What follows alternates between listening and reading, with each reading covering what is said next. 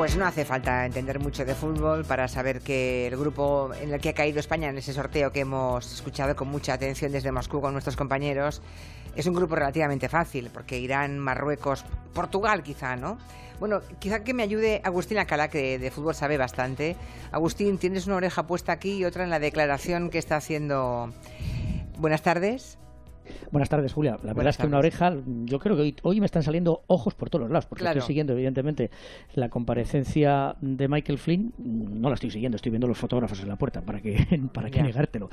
Pero también hemos podido ver en la retransmisión del mundial del sorteo del mundial y la verdad es que es un grupo bastante asequible para España. Y no Portugal es de la muerte. ¿no? Portugal sería el equipo más potente, pero Irán y Marruecos, en principio, deben ser fáciles para España, ¿no? Son equipos asequibles. En mm. cambio, hay otros, hay otros grupos mucho más duros.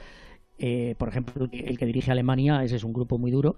El que dirige incluso Argentina también es un grupo porque hay países europeos bastante potentes, pero a España le ha tocado un grupo bastante más. Bueno, Portugal es campeón de Europa, ¿eh? Tampoco nos vengamos arriba, que es campeona de Europa, ¿eh? O sea que. Es campeona de Europa, eh, Julia, haciendo un fútbol eh, bastante tacaño y sobre todo que ha tenido problemas para clasificarse. Los que no ha tenido España para llegar al, Mundial. Bueno, pues nada, eh, aparte de, estar pendiente de ese sorteo, de las declaraciones de Flynn ante ah, reconociendo que mintió al, FBI, nada menos, y que sí hubo contactos con la embajada rusa en Washington, ahí es nada. Eh, también te, te, imagino feliz, Agustín, porque cuando se enciende el Rockefeller Center y su maravilloso árbol, eh, es un poco el inicio de la Navidad para todos los americanos. Así es, es imposible ya hoy, a partir de hoy, es imposible circular por, Nueva York, eh, se, hace se ponen muchísimas restricciones. Y simplemente volviendo a fin por un instante, un consejo para todos nuestros oyentes, si nos oyen, si nos están oyendo, que espero que haya muchos, por supuesto, si alguna vez el FBI les interroga, que no les mientan, que no les mientan a los agentes del FBI, porque por mentir al FBI puedes ir a la cárcel cinco años. Por mentir al FBI. Bueno, si hubiera algo parecido en España, bueno, voy a dejarlo. Eh, vamos a dejarlo, vamos a dejarlo, que estamos en el Comanche, no vamos a entrar en cuestiones políticas. Aquí está Nuria Torreblanca. Muy eh, buenas. Eh, para ella, Navidad es cuando aparece la música de María Carey, ¿verdad? Sí, Se la pusimos no, es Navidad. Se la pusimos hace un par de días y ya, ya está instalada en la Navidad. Sí, ya estoy. Tenemos a Miki Otero, muy buenas tardes. Muy buenas tardes.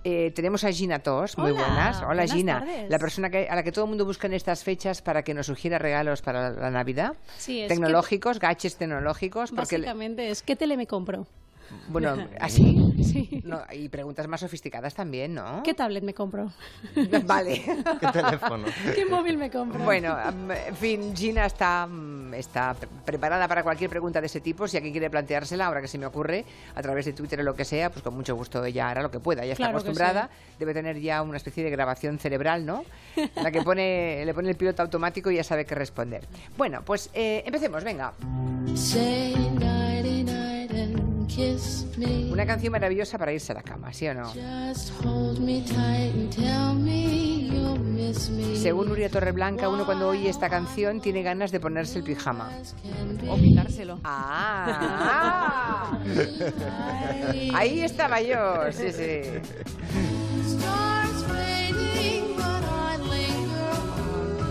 El caso es que Agustín Alcalá nos quiere hablar del último grito en pijamas en Estados Unidos. Atención, que a mí, a mí esto me mola, ¿eh? Me parece divertido.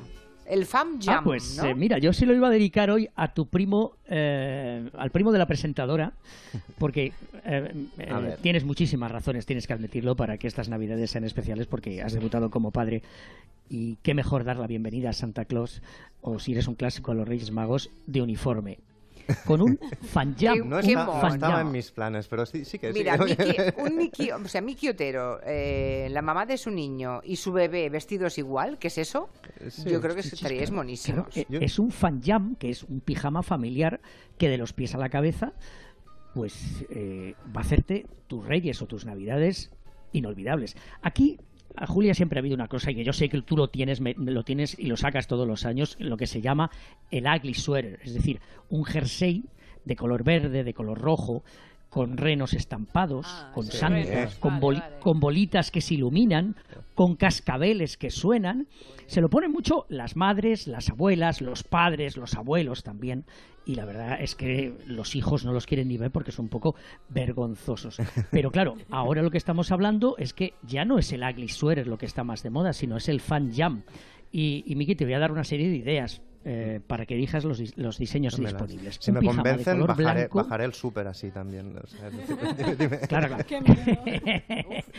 un pijama de color blanco con copos de, de nieve de color rojo. Para tu hija, para tu mujer, para ti, para el perro y hasta para los parientes, porque una de las cosas de ponerse un fan jam es que hay que tomarse una foto y luego, claro, cargarla y ponerla en las redes sociales. Estas fotos tienen tienen un nombre, se llaman las chisiforos, es decir, las, las fotografías del queso, las fotografías que son las que no, no estás muy orgullosas de ellos, pero que, las, que hacen sensación los días de, de Navidad. Y todavía hay más diseños, eh, cuidado. Por ejemplo, de luces de Navidad, rojas, azules y amarillas sobre la tela de color azul que llevan los papás, los hijos, las hijas y los novios. Y te voy a decir los precios, porque claro, a mí que tú quieres saber los precios. Bueno, pues mira, un pijama para el gato vale 20 dólares. Para la niña, 30. Y para ti, tu mujer y los adultos de tu casa, 60 dólares. Y como estamos en época de Navidad, ya te tengo la, la, rebaja. Si compras cuatro pijamas por la familia de cuatro personas y además eh, también eh, disfrazas al perro, te lo venden todo por 200 dólares. Ah, yo no sé y hay empresas que... te lo mandan, desde luego, ya, si lo pides ahora, seguramente que en una semana lo tienes a tu disposición. lo voy a hacer, es que no sé qué me pasa, eh, Agustín, que cada vez que, que, hablas de algo así, siento unas ganas irrefrenables de comprarlo. Es decir, no tengo perro y creo que ahora mismo me compraría un perro, un gato. Pero tienes un bebé para ponerle un pijama. Ya, ya no, pero hablaba de perros, de gatos, creo que los voy a comprar. También, tengo, me podría vender en una reunión de taperbares y los compraría todos. Una enciclopedia visual, lo que hiciera falta. Pero con lo bien que se duerme con, la camiseta de un grupo y ya está. Ay, no. Sí, eso es muy sexy. Bueno, bueno. El reno, tienes que ponerte un reno. Depende a mí... de con quién duermas. Claro. Por supuesto. A mí la cosa esta de toda la familia, a mí me parece bien. Yo, tuve una vez, me, trajo un amigo, un compañero aquí de la radio, de un viaje de Tailandia, un vestido de estos de flores de tirantitos, uno para tamaño, tamaño de señora hecha y derecha como yo, y otro para, para niña de un año y medio que tenía en aquel momento mi hija. Y tengo esa, esa foto, vestidas iguales, me da me da un cariño solamente verla, me da un calorcito en el corazón. ahora que lo pienso, tengo tres camisetas iguales y nos hemos hecho esa foto, pero el tema perfeccionado de pijama creo que lo voy a explorar. me ha vuelto a convencer, Agustín. A ver, Gina, ¿qué has hecho? Ya has puesto una, una, fotografía, ¿no? En Twitter. En la que salimos tú y yo. Ya, sí, y dice Alex, jo, sí que debe estar mal Julia Otero, que tiene el rollo de papel higiénico encima de la mesa. bueno, el rollo está aquí, es para, es para limpiar las gafas y para limpiar el teclado del ordenador, que soy muy pulida y me gusta sacar las motas de polvo. Pero son manizas siempre, un rollo de papel en una mesa de trabajo. ¿A que no te habías dado cuenta, Gina? No me había dado cuenta. Yo tampoco. Pues a este Alex ya lo ha visto. es que de verdad. Todos recuerdan el videoclip maravilloso en el que Freddie Mercury se esmeraba pasando una aspiradora en una típica casa inglesa, ¿no? Bueno, lo que va a contarnos hoy Gina Tost puede cambiar la percepción que tenemos sobre estos electrodomésticos. Atención porque llegan las rumbas, se llaman rumbas, ¿no? Sí, sí, porque ¿de dónde salieron estas aspiradoras que van solas, ¿no? Que algunas veces ahora hablábamos de regalos que podemos hacernos en Navidad, pues uno de ellos podría ser una aspiradora de estos para cualquiera, ¿eh? Para el hombre, la mujer, el perro, cualquiera le va bien un aspirador de estos. A ver. Esos son redonditas, ¿no? Sí. Pero hay alguna de nueva generación. Sí, que son un poquito más cuadradas. Ah. Y luego hay algunas que barren, otras que pasan la mopa. Hay incluso rumbas que no son de la marca Rumba, pero que van también por los cristales. Bueno, hay, hay de todo, ¿eh? Y rumbas tontas. Yo he visto unas cuantas que se equivocan siempre, van como adormiladas. Se, se, estampan contra la misma mesa todo el rato, me hacen muchísima gracia. Eso es que has comprado barato. como, gatos, como gatos tontos. No, lo barato sale caro, ya lo sabes, Miki. Habrá sido los chinos a comprártelo. a ver, hablamos de rumbas básicamente, no por nada, esto es como la Coca-Cola. Rumba tiene el 80% de la cuota de mercado en España, entonces aquí no lo llamamos robot aspirador, lo llamamos Rumba porque es la, marca que más, pero que sepáis que es una marca comercial. O sea que podemos ir a pedir un robot aspirador y igual nos dan otra. Sí, pero igual incluso hay otra mejor, no lo sé. Bueno, yo he investigado sobre de dónde salieron, porque los inventores de esta tecnología empezaron en el 1990, hace 27 años. Esto salió del MIT, que es el Instituto Tecnológico de Massachusetts, y lo inventaron Colin Gangle, Ellen Greaves y Rodney Brooks, y empezaron haciendo un robot diseñado para la exploración espacial. Anda. Luego, en el 96, sacaron un robot que se llamaba Ariel que detectaba minas antipersona. Es decir, en vez de mandar a alguien a desarticular esa mina, mandaban un robot. Cuando cayeron las Torres Gemelas en 2001, lo que inventaron fue una cosa llamada PackBot, que era un robot para explorar zonas hostiles, que luego lo mandaron a Afganistán. Y de allí, de la idea de esos robots aeroespaciales y militares sacaron una cosa doméstica con la misma tecnología y sacaron las rumbas que barrían la casa. Casi siempre viene todo del ámbito militar, ¿eh? Mm. Bueno, Todos los, grandes progresos sanitarios y demás viene casi todo del ámbito militar. Qué curioso. Sí, sí. Bueno, es que al final es donde hay el dinero y, y para investigar para el mercado doméstico le salía muchísimo más caro que no investigar para el ámbito militar. Es así de triste, ¿eh? Sí, sí, claro. Pero, pero es lo que es. Y que gracias a que hicieron esos robots, ahora podemos, pues... ¿Cuánta mm, gente los debe tener? Un montón. ¿Sí? ¿Tiene éxito el, bicho este? Sobre todo... a ver que nos escriban ¿eh? Eh, a la cuenta de Twitter, arroba Julián la Onda, a ver si encontramos Sobre todo si alguien conoce un rumba un poco atontado, como, los, que he visto yo. Un lumba, un lumba. Yo tengo uno, yo tengo uno aparcado en una habitación, pero aparcado. Julia, yo, yo, yo, los, yo los he visto hace años, ya los, yo los había visto y lo que me llama la atención es que al final lo que, lo que siempre eh, haces es quitarte del medio. Es decir, el animalito este, porque parece un bueno, son redondas y tal y cual, tú lo que haces es quitarte del medio de su camino para que tranquilamente pues haga la casa lo que quiera, pero tú te estás dando saltitos y lo que intentas es esconderte para que no te atropelle. No te hace nada. Pero, pero atacan, ¿no? También hay gente que se le enganchaba el pelo, no había leyendas urbanas de aquellas. Si, si, les das pollo después de medianoche, dicen que se vuelven muy malos. Como, los, como los perros sin operar, ¿no? el rumba cogido, agarraba la pierna. Perdón, es que la imagen. Por cierto, si alguna vez alguien tiene un rumba y lo pone por la casa y tiene en la casa un perrito o un gatito, que nos cuenten qué pasa. Que nos hagan un vídeo. Porque, no, no, eh, eso también lo he vivido yo. En algún momento lo he vivido. Y, tienes por eso lo has castigado. Ahora es un rumba melancólico. Ahora está aparcado en una habitación. Sí.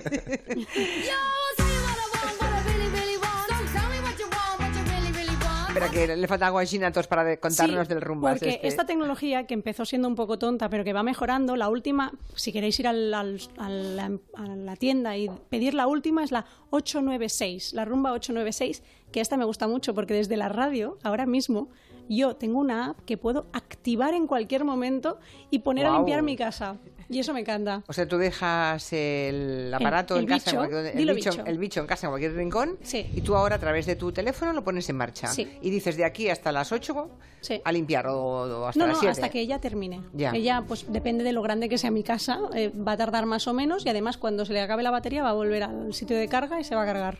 ¿Se carga sola? Se carga sola. Esto tampoco lo había visto yo. Claro, es que esta es nueva. esta es la nueva, es la más sofisticada. Y la puedes vigilar, Gina, a ver si trabajo, ¿no? Bueno, yo, vivo en una casa muy bastante domótica y tengo cámaras, y entonces puedo ver este tipo de cosas. Bueno, es que imagínense, la, casa de Gina Tos debe ser para verla. Es de ¿eh? película de Vigalondo. Es de película no de quiero imaginarme, sí, cómo debe ser tu casa, Gina. ¿Dónde tienes que invitarlos a cenar o algo? Cuando quierais, estaréis invitados todos. Porque debe estar conectada por todas partes. Un poquito, sí. Y además, eh, em, ¿esa rumba no escucha? No, no escucha. Aunque hay una leyenda urbana que dicen que la gente de iRobot, que es la empresa de las rumbas, lo que está haciendo es mapear las casas de la gente para venderlas a las empresas tipo Apple, Microsoft y demás. Esto. ¿Ves? Yo, yo había oído, había oído campanas yo. No sé a qué está haciendo un mapa de nuestra casa y se lo está enviando algún caco. Bueno, algún caco si lo paga. El tema es, eh, también somos un poco, perdón, ¿eh? somos un poco idiotas porque estamos metiendo cosas tipo los altavoces estos de Alexa o el Siri, y al Siri y Alexa son unos micrófonos que se pasan el día escuchando qué pasa en nuestra casa y los llevamos en el móvil. Mm. Entonces, ya no, ya no viene de un, electrodoméstico más que haga este el Alexa es un espía, la verdad es que tiene nombre de espía como de, Alemania del Este o algo así. Alexa te espía. a ver un momentito, es que ahora me acabo de preocupar, pero la Siri, yo por ejemplo, hasta que no aprieto... Eso es lo que tú te piensas. Mm. Esto es lo que tú te piensas, esto es lo que todos nos pensamos. Que hasta que no aprietas, mm, Siri no te contesta, ¿no? Te dice nada. Exacto, ella no te contesta, pero está ahí. de hecho, tú hay un modo del teléfono en el que tú no aprietas ningún botón y le dices, oye Siri, y Siri, ¡pum!, se activa.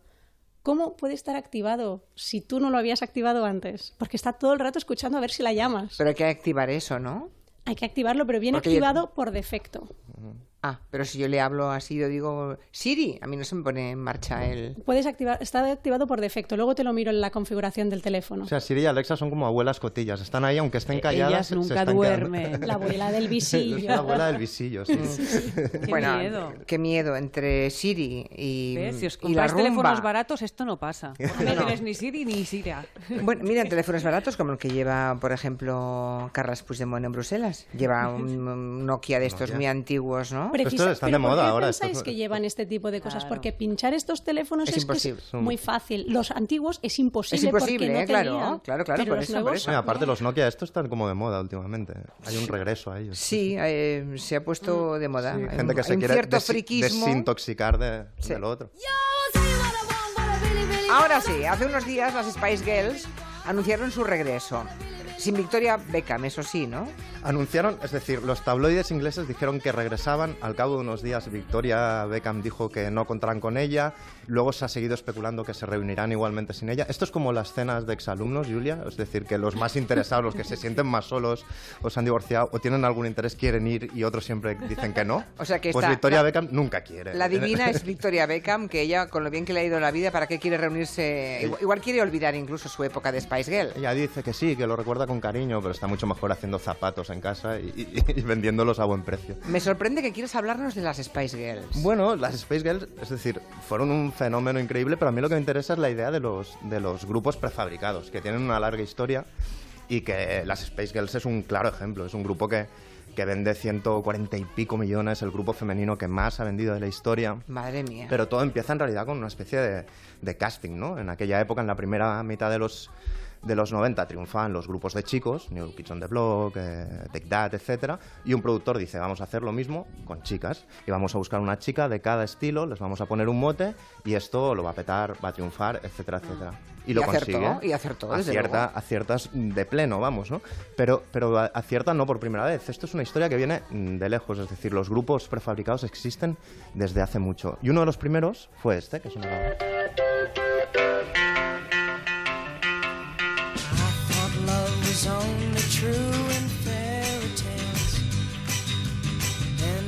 que son los Monkeys. Los Monkeys son un grupo que se creó en el 66 en Los Ángeles y que fue más o menos lo mismo. Se convoca un casting, aparecen una serie de músicos, eh, de músicos y de no músicos, y se eligen a los integrantes. ¿Qué le pasó a los Monkeys? Que me parece gracioso. Que uno de, de ellos, Michael Nesmith, sí que era músico y tenía habilidades de escribir sus temas, de estrenarlos él, y no quería que los músicos fueran de estudio, no querían que le dieran las canciones hechas, y entonces se rebeló contra el productor que los había creado, Don Kirchner, ¿no? Y, esto es lo que, lo que precipitó el final del grupo, es decir, es como si se te revelan las máquinas, como si el rumba se te revela. Es decir, él tenía habilidades artísticas, quiso hacer sus canciones y hubo un momento... no, digo que no siempre tiene que ser malo, ¿no? Que sea prefabricado, igual al final consigues que funcione. Es que las Spice Girls? Las Spice Girls o los Monkeys, que fueron uno de los grupos que más vendieron. Y en un momento dado este tipo, el, Michael, se, eh, se niega a cantar una canción que es Sugar Sugar.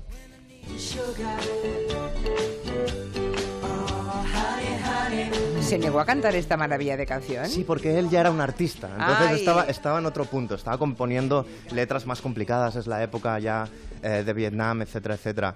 ¿Y qué hace el productor Don Kirchner? Dice, a ver, mm, esto es como en Roger Rabbit, cuando Jessica Rabbit dice, no soy mala, me dibujaron así. Pues este productor lo que dice es, voy a usar un grupo de dibujos animados y así es imposible que se me rebote ninguno, ¿no? Y crea The Archies, basado en una tira cómica de la época, que cantan esta canción eh, y muchas otras canciones que fueron, fueron un éxito todas. Y era un grupo inexistente, no existían, eran, en realidad eran dibujos animados, que es algo que luego harían, por ejemplo, recientemente Gorilas, el grupo de Damon Arman de, de Blur, que vienen al Sonar precisamente, ¿no? Pero hay muchos más, vamos a poner el, el siguiente.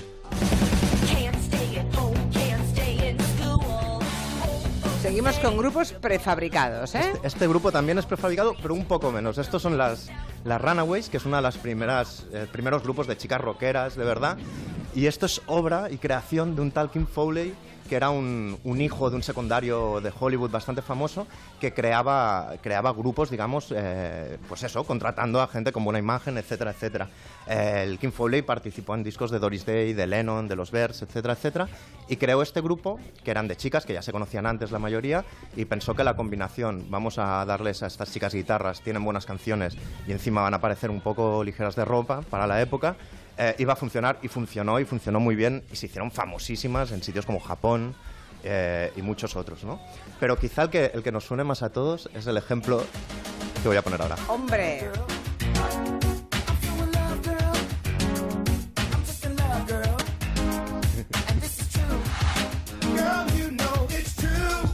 Eran unos chicos muy guapos. Eran, era lo que tenían. Eran, muy guapos, los Mili Vanilli. Nadie lo podía negar, eran unos chicos muy guapos. Pero lo que pasa es que no eran cantantes. No.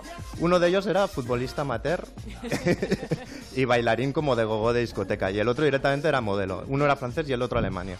alemán, ¿no? Y la historia es muy guay, porque es el productor de Bonnie M, otro grupo prefabricado, que está en Alemania en la época y va a las discotecas de militares estadounidenses en, la Alemania de la época. Y le pasan una canción, que es esta canción, que era una canción ya estrenada pero desconocida, y dice, mira, esos dos que están bailando ahí en el podio parecen guapetones, venid aquí un momento. Y crea Milli Vanilli, pero resulta que cantan un poco mal y entonces eh, graban las voces otros militares estadounidenses que estaban por ahí pero estos Milli Vanilli de repente se hacen muy famosos. Se hacen muy famosos en Europa, no hay ningún problema.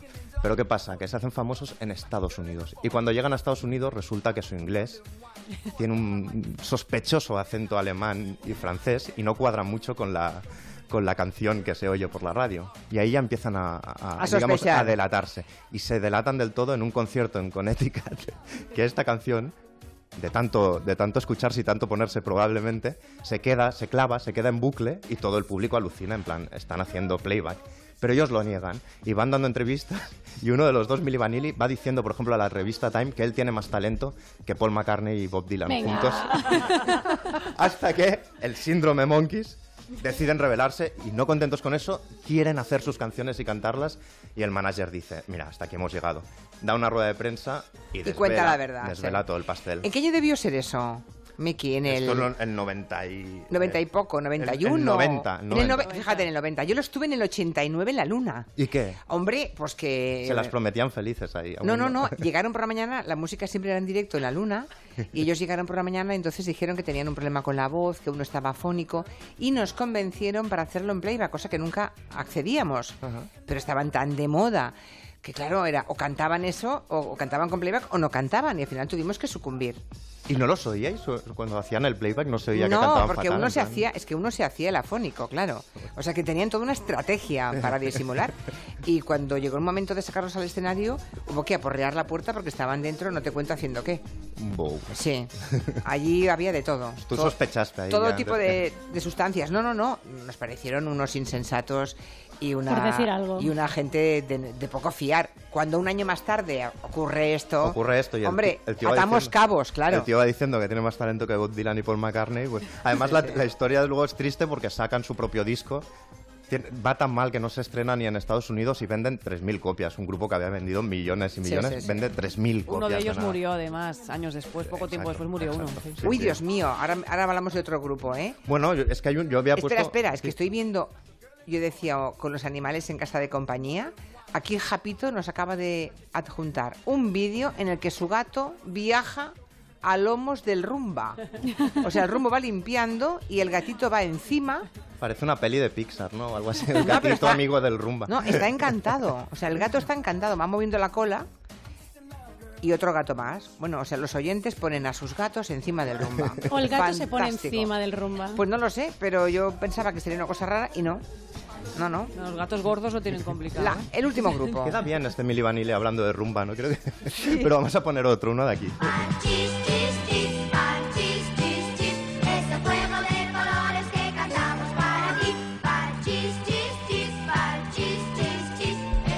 Esto ya es memoria directísima. Directísima nuestra. fueron a mi cole, me acuerdo que fueron a mi cole los parchís. Qué guapo era Tino, ¿eh? Tino, estabais enamorados, que era como... Sí, era Porque ellos cuando... Es, un grupo como, como los Monkeys, como los Spice Girls, que se convoca por anuncios en periódicos de Barcelona. La discográfica Belter hace un anuncio en diversos periódicos, se presentan un montón de candidatos y ellos iban a elegir pues las cuatro fichas de Parchís. Y Tino lo hacía también y ya no tenía sitio porque ya estaban las cuatro cogidas que decidieron ponerle de, ponerle como añadir la figura del dado y que hubiera también una, una ficha una ficha blanca ¿no? y el, el, caso de Parchís, mm, claro, aquí, aquí en Latinoamérica y en todos los sitios, es decir, vendieron creo 14 millones eh, de discos, fueron increíblemente, increíblemente famosos, sonaban en un mogollón de, de sintonías televisivas de, de principios de los 80 sobre todo, y el final, como todos estos finales, pues es un poco triste, ¿no? Es decir, se separan. Tino, de hecho, el que a ti te gustaba, pierde un brazo en un accidente de, coche. Eh, Yolanda Ventura, que era hija de Rude Ventura, que era otra de las fichas, la ficha roja, si no recuerdo mal. Amarilla, amarilla. Hace una portada de Playboy eh, en México, con ella como eh, protagonista. Y todo esto viene a que además hay otra novedad, que es que el Festival Inédit, del que hemos hablado en alguna ocasión aquí en el programa, eh, ha financiado, está en preproducción, pero ya tienen el dinero de un documental. ¿De Parchís? De Parchís, que explicará todo el esplendor y toda la euforia, pero también los trapos sucios, porque la ficha azul, por ejemplo, dice que ellos cobraron solo un 2% de los millones y millones y millones que, generaron, y la verdad es que promete ser un documental increíble. Y es verosímil eso que cuentas, además, es perfectamente verosímil. totalmente. Bueno, que sepas que lo de Rumba es un éxito. Gina, yo creía que no habría tantos en España, pero nos están enviando montones, puñados y puñados de tweets con personas que ya lo han probado y que están encantados, vamos. Yo por eso te mando esto. Como gran regalo de la Navidad. Y, por WhatsApp también nos dicen cosas. Eh, mi nieto tiene 17 meses y tiene miedo al rumba, pero se acerca y lo pone a funcionar y sale corriendo llorando. Nos hace muchísima gracia. Yo tengo un rumba de estos que decíais en el programa y a mí me encanta porque lo pongo a trabajar todos los días, bueno, tres veces a la semana y bueno, va pululando por la casa, nos apartamos del medio de él, como dice Agustín Alcalá, y yo le llamo el cabezoncico. Y mi marido es empleado que te has echado. Así es que bien, estamos contentos con él. Hace ya tiempo que salió un anuncio de una de esas rumbas que tenía cámara y pillaban a un crío haciendo una fiesta. ¿Ah, sí? Esto no, lo conozco yo. Igual es una leyenda urbana, ¿eh? No, no, dice Eulalia que sí, que lo vio. O sea, le pusieron una... Eso serían los padres que pensaron, le colocamos al niño el aspirador con cámara y así nos enteramos. Sí, y, ves entonces si el aspirador aspira mucho confeti o, o qué aspira. bueno, volviendo a Milli Vanilli, mensaje de la DGT, las drogas y el alcohol producen alteraciones visuales y esconden la sensación de cansancio y somnolencia. Ténganlo presente, reducen también la capacidad de reacción, tanto cualquier tipo de drogas como el alcohol, producen un falso efecto de control al volante, por eso la DGT insiste que si conducimos bajo los efectos del alcohol o las drogas, igual pues tiene usted suerte y no le pasa nada, o igual no. Así que mejor no seguir jugando con la suerte.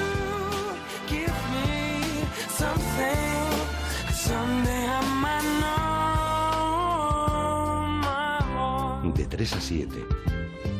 Gelo. Con Julia Otero.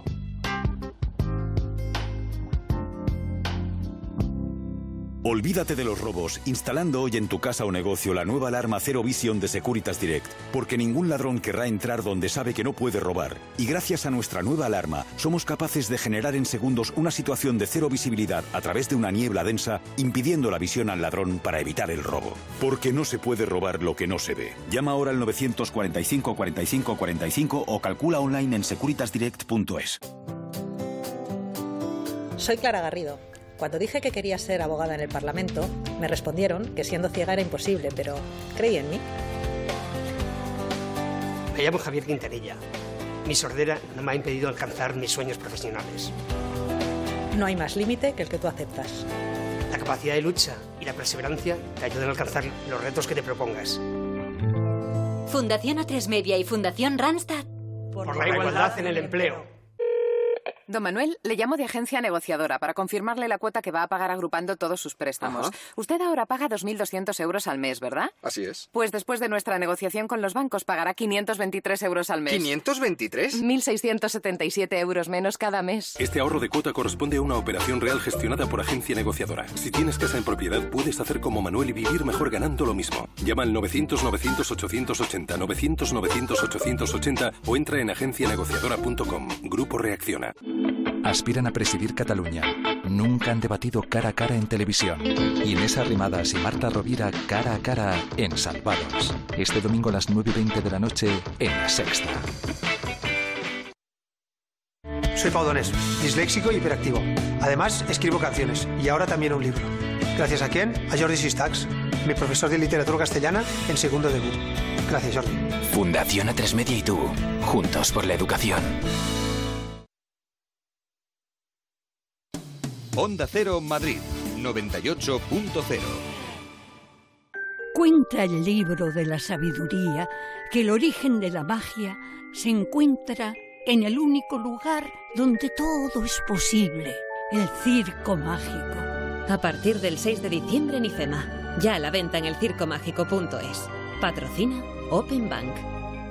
Estas navidades no tenemos competencia. Electrocasión. Secadora Candy 8 kilos de carga bomba de calor clase A++ por tan solo 399 euros. Electrocasión. ¡Corre que se acaban! ¡Hala! ¡Mira! ¡Wow! Porque compartir esos momentos y lugares es lo que los hace aún más especiales. Ven al Parque de la Naturaleza de Cabárceno y descubre un centenar de especies animales de los cinco continentes en régimen de semilibertad. Disfruta de una experiencia única en Europa. Infórmate en parquedecabárceno.com. Cantabria Infinita, un lugar para compartir. Acunsa y Clínica Universidad de Navarra traen a Madrid un nuevo modelo de salud. Prevención, tratamientos únicos y la última tecnología médica ahora a su alcance con las pólizas de salud de Acunsa. Descubra otra forma de hacer medicina, otra forma de asegurar su salud en acunsamadrid.es o llame al 900 506 973.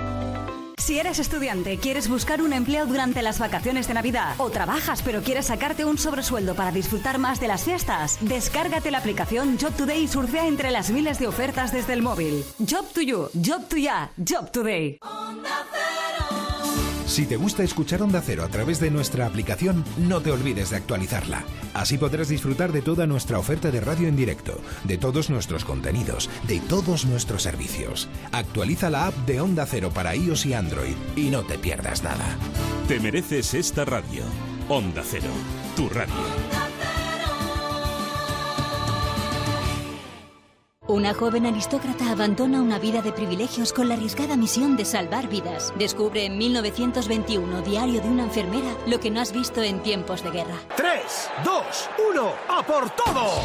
El 1, 2 y 3 de diciembre, corre a tus tiendas MediaMarkt y aprovechate de precios reventados en miles de productos de exposición, restos de stock y últimas unidades. Solo tres días, MediaMarkt. Onda Cero, Madrid. Asesoría jurídica a empresas, impugnación de actas, responsabilidad de los administradores, viabilidad ante dificultades de tesorería. Con el despacho jurídico Díaz de Magdalena, los mejores profesionales trabajan para su negocio. Informes en el 91 355 78 77 y en diazdemagdalena.com.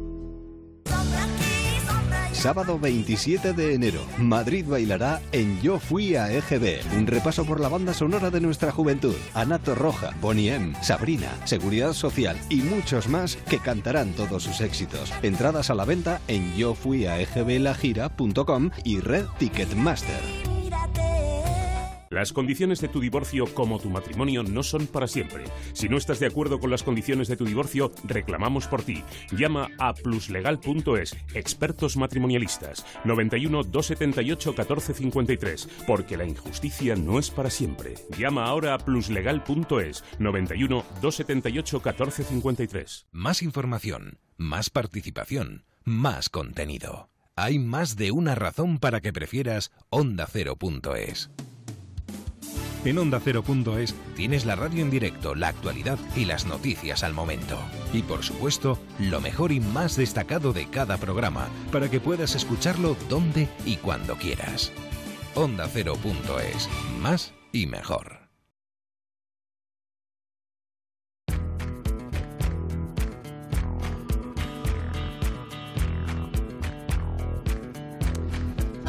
Bueno, la de vídeos que nos están enviando con los animales domésticos subidos al aspirador. Curiosísimo. Bueno, el próximo lunes van a cumplirse 40 años del primer concierto punk en España. Fue en Barcelona y esta efeméride se va a celebrar pues como es debido, ¿no? Que es con otro super concierto.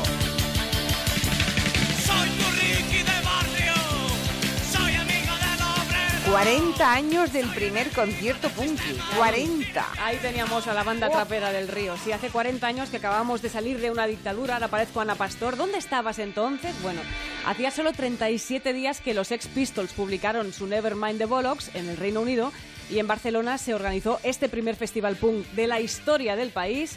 Fue el Alianza del Poplano y actuaron Marcha, Peligro, Mortimer, VC, la banda trapera del río y Ramoncín.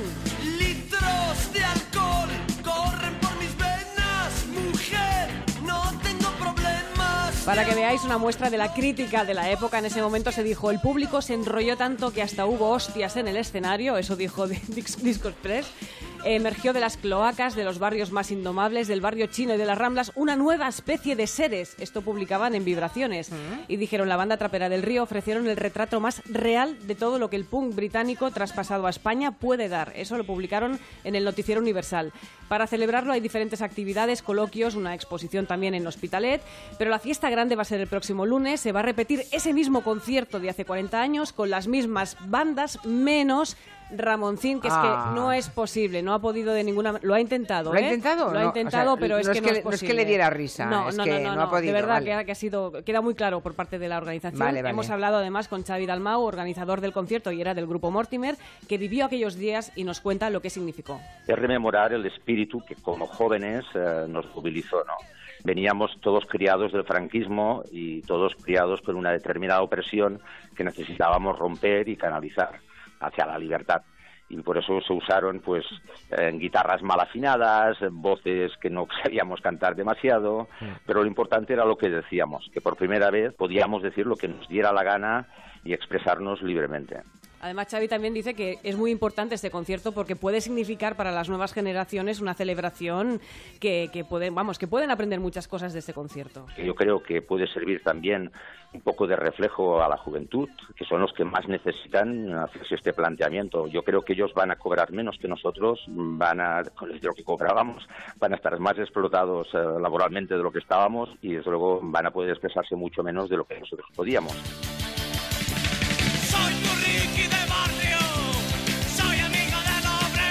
Cómo le gustaba esta canción a Quintanilla, lo sé. Es muy fan, muy fan.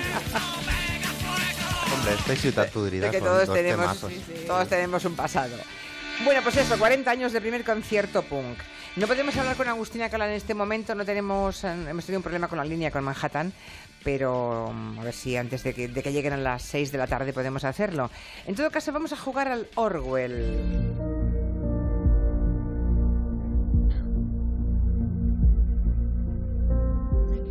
¿Qué es eso de Orwell? Pues es un videojuego que nos trae Gina Toast en el que te tienes que poner en la piel de una persona que trabaja para una corporación que espía. Sí. A ver, cuéntanos A ver, imaginaros que... Los juegos que trae aquí Gina Toast es que son muy buenos, ¿eh? Porque si no, no, tú escoges muy bien. Escojo Te llega todo y coges o, o- o porque son muy buenos, o porque son muy singulares, o porque tienen mucho éxito, o porque son muy raros, no sé. A ver, este es de estos videojuegos que te hacen pensar, pero no en el tipo puzzle, sino en el tiempo reflexionar qué estamos haciendo con nuestra vida. A ver. A ver, imaginaros que sois funcionarios de una gran corporación llamada Orwell, que es una empresa del gobierno que lo que hace es espiar a ciertos ciudadanos que tiene como en el punto de mira eh, para decidir eh, si son posibles amenazas terroristas o si son un peligro para la seguridad. Entonces el juego te plantea el dónde está el límite de tu privacidad para empezar a tener seguridad. Y tú empiezas con una dinámica muy fácil, que es que te dan un perfil y tienes que empezar a investigar a esta persona pues, en sus redes sociales, en su página web, el currículum que tiene, dónde ha trabajado, y a partir de ahí empiezas a hacer una red de personas, posibles contactos. Y a través de cosas tan simples como que una vez alguien puso un tuit de me cago en el gobierno, pues ya es un posible mm, terrorista para el gobierno. Ya, ya tienes una carpeta dentro de este sistema, el Orwell. Eh, entonces, lo que te hace reflexionar este juego es que el cómo alguien como tú, que no sabe nada de esta persona, ve un pedacito de información descontextualizado completamente, lo mete en el sistema y desde que ya está en el sistema, esta persona ya está en el punto de mira del gobierno. A partir de ahí, cualquier cosa que haga puede ser Susceptible. susceptible de que, de que sea malinterpretada. Ya, Desde el- me ha apuntado a un club de lectura y en el mismo club de lectura hay otro tío que también tengo en mi lista. Entonces, ¿qué pasa en este club de lectura? ¿No? Aunque sea un club de Claro, lectura todo, normal. todo puede ser sospechoso. Todo puede ser sospechoso. Y eh, son, el, el juego está estructurado en como cinco días diferentes. En el primer día hay una explosión y a partir de ahí pues pasan cosas. Y durante cinco días tenemos que ir investigando, intentar evitando las siguientes explosiones que podrían haber en, en nuestra ciudad. A mí lo que me fascina de, de, de Orwell en 1984 y de lo que planteabas en el juego, es decir, un tuit te puede llevar a un juicio, es que todo lo que eh, anunciaba esa novela está sucediendo, Todo, absolutamente todo. todo. Sí, Juicios miedo, por ¿eh? tweets, Ay. la neolengua que se habla en la novela, que es intentar que no pienses determinadas cosas quitando esas palabras del diccionario, ahora con los emoticonos. O, por ejemplo, cuando decimos que algo es bonito, no tenemos eh, sinónimos, estupendo, maravilloso, sino que decimos súper bonito, bonito no, lo siguiente. Es decir, incluso el lenguaje se está volviendo eh, orwelliano, ¿no? Todo se está cumpliendo. Pero entonces el juego, eh, en, el, en el juego te adjudican una persona que existe de verdad o no. No, no, en el juego tú tienes, digamos, eh, pedacitos de información, tienes todo Internet para navegar dentro, de, dentro del juego, Ya. digamos, es un Internet falso en el que hay redes sociales falsas que imitan redes sociales de verdad. Ya, pero no podría hacerse el mismo juego para jugando Claro. con gente de verdad. Sí, pero sería muchísimo más complicado y digamos que aquí hay una historia en el que tú ves unos personajes, cómo van evolucionando, es como una película.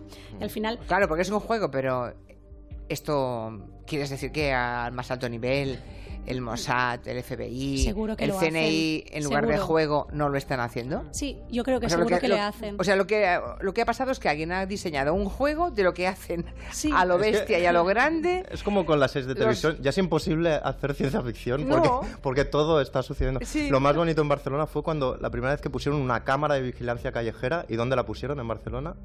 En la Plaza Orwell, precisamente. de verdad, no es un chiste, fue así. Pero una cosa es que te expliquen que esto te lo hacen y otra cosa es que tú como sujeto activo estés investigando gente que aunque sepas que es un juego y que es falso, ¿no? La, la sensación que, mental que tú tienes del, oye, mira, es que he conseguido el teléfono de esta persona y como lo he conseguido el teléfono se lo puedo pinchar, voy a pincharle el teléfono a ver qué- con quién está hablando, ¿no? Ya. Y tengo todas las conversaciones. Tremendo. Volviendo al tema de la cámara, yo me acuerdo debates. Yo he hecho gabinetes, señoras y señores. Yo he hecho gabinetes hablando de si las cámaras en la vía pública eran un atentado a nuestra intimidad. ¿Dónde Claro. estaban los límites de la, de la seguridad antes de invadir la intimidad? ¿Tú te acuerdas del show Pero de... es que lo he hecho ahora, hace cuatro o cinco años. Hace nada, sí, lo de sí. las cámaras en la calle. No, no, yo me acuerdo cuando estrenaron el show de Truman, que parecía una animalada, ¿no? Sí. Cómo hacer pública tu vida, todos tus movimientos. ¿eh? Pues Es mira. lo que estamos haciendo todo el rato. En fin, como cada Profundo, semana. Endesa nos acerca al mundo de la cultura con lo que llamamos la energía de la cultura. Tenemos entradas y más, que es esa posibilidad de, cuando uno escoge ese conducto para conseguir una entrada para ver determinados espectáculos, que además de ver el espectáculo, pues tengas otra experiencia, ¿no? Un y más, ¿no? Exacto, Endesa y Entradas y más nos ofrecen ese y más, esa posibilidad de conocer el mundo de la cultura desde dentro. Pues, por ejemplo, a ver, no sé si alguna vez habéis estado entre las bambalinas de un teatro para imaginar los nervios que tiene un músico, un actor, un bailarín antes justo de salir del camerino, antes de entrar al escenario, ¿no? Pues Endesa con los y más te traen lo mejor de la cultura. Es un y más porque es la creme de la creme, te llevan a los mejores sitios, al teatro y puedes hablar incluso con los actores. Compartes el subidón de los artistas y si descubres esa sensación tan desconocida para muchos. Si quieres apuntarte a un y más, entras en la página de entradas y más, ves el comparador de precios y en la zona de Endesa puedes participar para vivir una experiencia única con la cultura. Esta semana os podéis apuntar a un y más que os llevará a ver el musical Casi Normal. Casi Normal.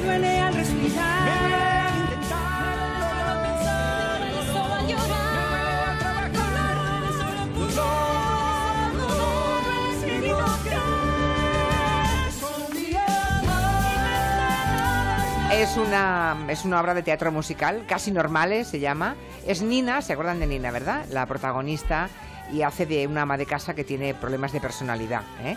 Eh, es la madre en una familia que lucha por ser normal. Es un musical que tiene mucho humor, que tiene muchas emociones. Es una adaptación eh, al español de una obra que se estrenó en Broadway, que ganó allí tres premios Tony y un premio Pulitzer, y que ahora, eh, estos días, se puede ver en el Teatro Campos Elíseos. Está en Bilbao. Eh, de momento en Bilbao. Y a partir del día 15 de diciembre va a estar en el Teatro La Latina de Madrid. Casi normales. Sí, sí. ¿Cómo debió de llamarse esto en Broadway, Agustín? ¿Te suena de algo? Um, almost, No. almost normal. O probably normal, algo así. Yo creo Algo que así. sí, hace unos, a- algunos- hace unos años yo creo que... Sí, bueno, es que yo no sé ganó si tres premios Broadway Tony. o o- Broadway y fue, me parece que Almost Normal, algo era, era el nombre de ella. Ya. Fantástico. Eh, hemos recuperado la- el sonido con, con Agustín y igual nos, ya que estamos hablando aquí de Orwell y de espionaje y demás, va a contarnos que también hay aplicaciones para que los padres sepan dónde están sus hijos y qué están haciendo sus hijos pequeños en todo momento, ¿no? Sí, hay los padres helicóptero que hacen todo lo posible para tener a sus hijos vigilados y siguiendo todos sus pasos. Ahora tienen otro medio, Julia, para vigilar a sus hijos, saber que están atentos en la clase. ¿Qué hacen? ¿Dónde ¿Qué miran? hacen? Si han hecho bien el ejercicio de matemáticas en las pizarras electrónicas. La aplicación se llama Class Dojo y es una aplicación que emplean ya en este país 100.000 escuelas y guarderías Madre mía. para informar a los padres de las actividades de sus hijos. Funciona de esta forma. Los profesores cargan la información de cada alumno en la aplicación cuando termina la clase, si se ha distraído, cómo se ha comportado, las notas que ha sacado, y toda la información la pueden ver los padres una hora después de terminada esta clase aproximadamente. Y los padres pueden elegir también la información que pueden recibir, vídeos, fotos, notificaciones, alarmas.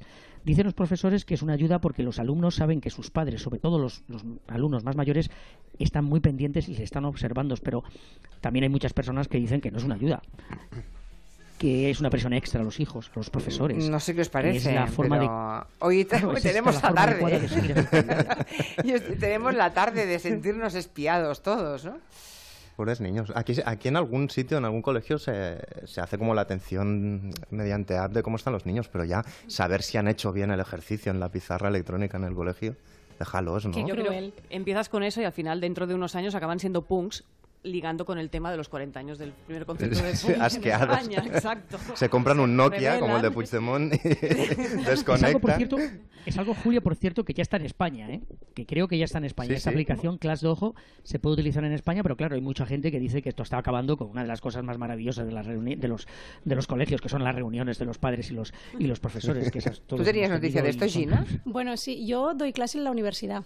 Y en la universidad, eh, en la UPC, tenemos un software que yo controlo que están viendo en cada momento en el ordenador eh, los alumnos. No. Sí. ¿Tú? Tú también. Como, como profesora, puedo controlar que están viendo, ver si están atendiendo, si alguien. Sobre todo porque los exámenes los hacen con el ordenador y para que no vayan al Google a buscar ciertas cosas, pues tengo que tenerlo controlado todo esto. Gina, la gran hermana, mirando que Bueno, no- que- pues a veces es, eh, por favor, ¿queréis dejar de jugar al Buscaminas o de cambiar cromos en Steam? O Pero que- ellos saben que tú, estás, que tú Sí, puedes verlo. eh, ellos lo saben. Y, a Y veces aún lo- así se atreven a hacerlo en y la a veces clase. lo que hago es lo proyecto en clase para que todos vean que lo que estoy viendo yo. Y lo que puedo hacer es también compartir mi pantalla, que de repente se les bloquea el ordenador y solo ven el PowerPoint que estoy enseñando o cosas así. ¿Cuánto O sea, Pero qué sí. peligro tiene Gina Tost, ¿no? No, yo no, yo es que me dijeron, hay este, hay este software en el ordenador. Y dije, pues vamos a usarlo, vamos a probarlo. Entro en casa y ya me cuesta encender la tostadora sin pensar que Gina Tos me está fiscalizando. O sea, es decir, Julia, no- existiera, existiera en España, existiera en España. Yo esta noche voy a mira, buscarte en casa. Gina, cuando lleguemos. Ya verás cuando conteste. Ay, Julia, que hablando de la universidad, yo, yo doy clase en la autónoma, no en la UPC. Y quería comentarte que no sé si, si tú ibas a esa facultad o, la habías, o habías ido en alguna ocasión, pero en la Facultad de Ciencias de Información y de Periodismo cierra hoy el kiosco, el único kiosco de prensa que quedaba en todo el campus de la Universidad Autónoma. Madre mía, eso es una metáfora. ¿Dónde? ¿En Madrid? ¿En Madrid? En Barcelona, en Barcelona. En Barcelona, Bellaterra, sí, vamos, sí. aquí al lado. Bueno, pues con, tanta, con tanto peligro orwelliano solamente nos falta que, que Goyo nos hable de Securitas Direct y la alarma cero visión, que esto ya os va a flipar, ya veréis. No, pero esto es muy convencional, ¿eh? esto es tradicional. Sí, sí. Bueno, además